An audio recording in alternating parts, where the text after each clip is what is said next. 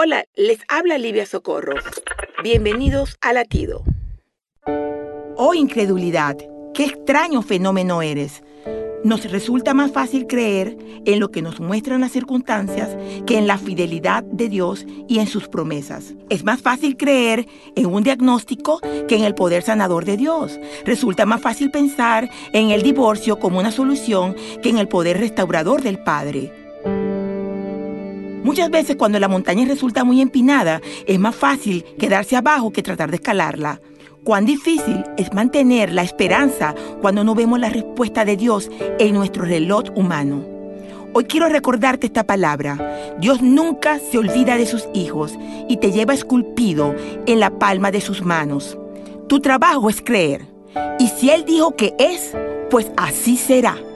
Latido les llega a través del ejército de salvación.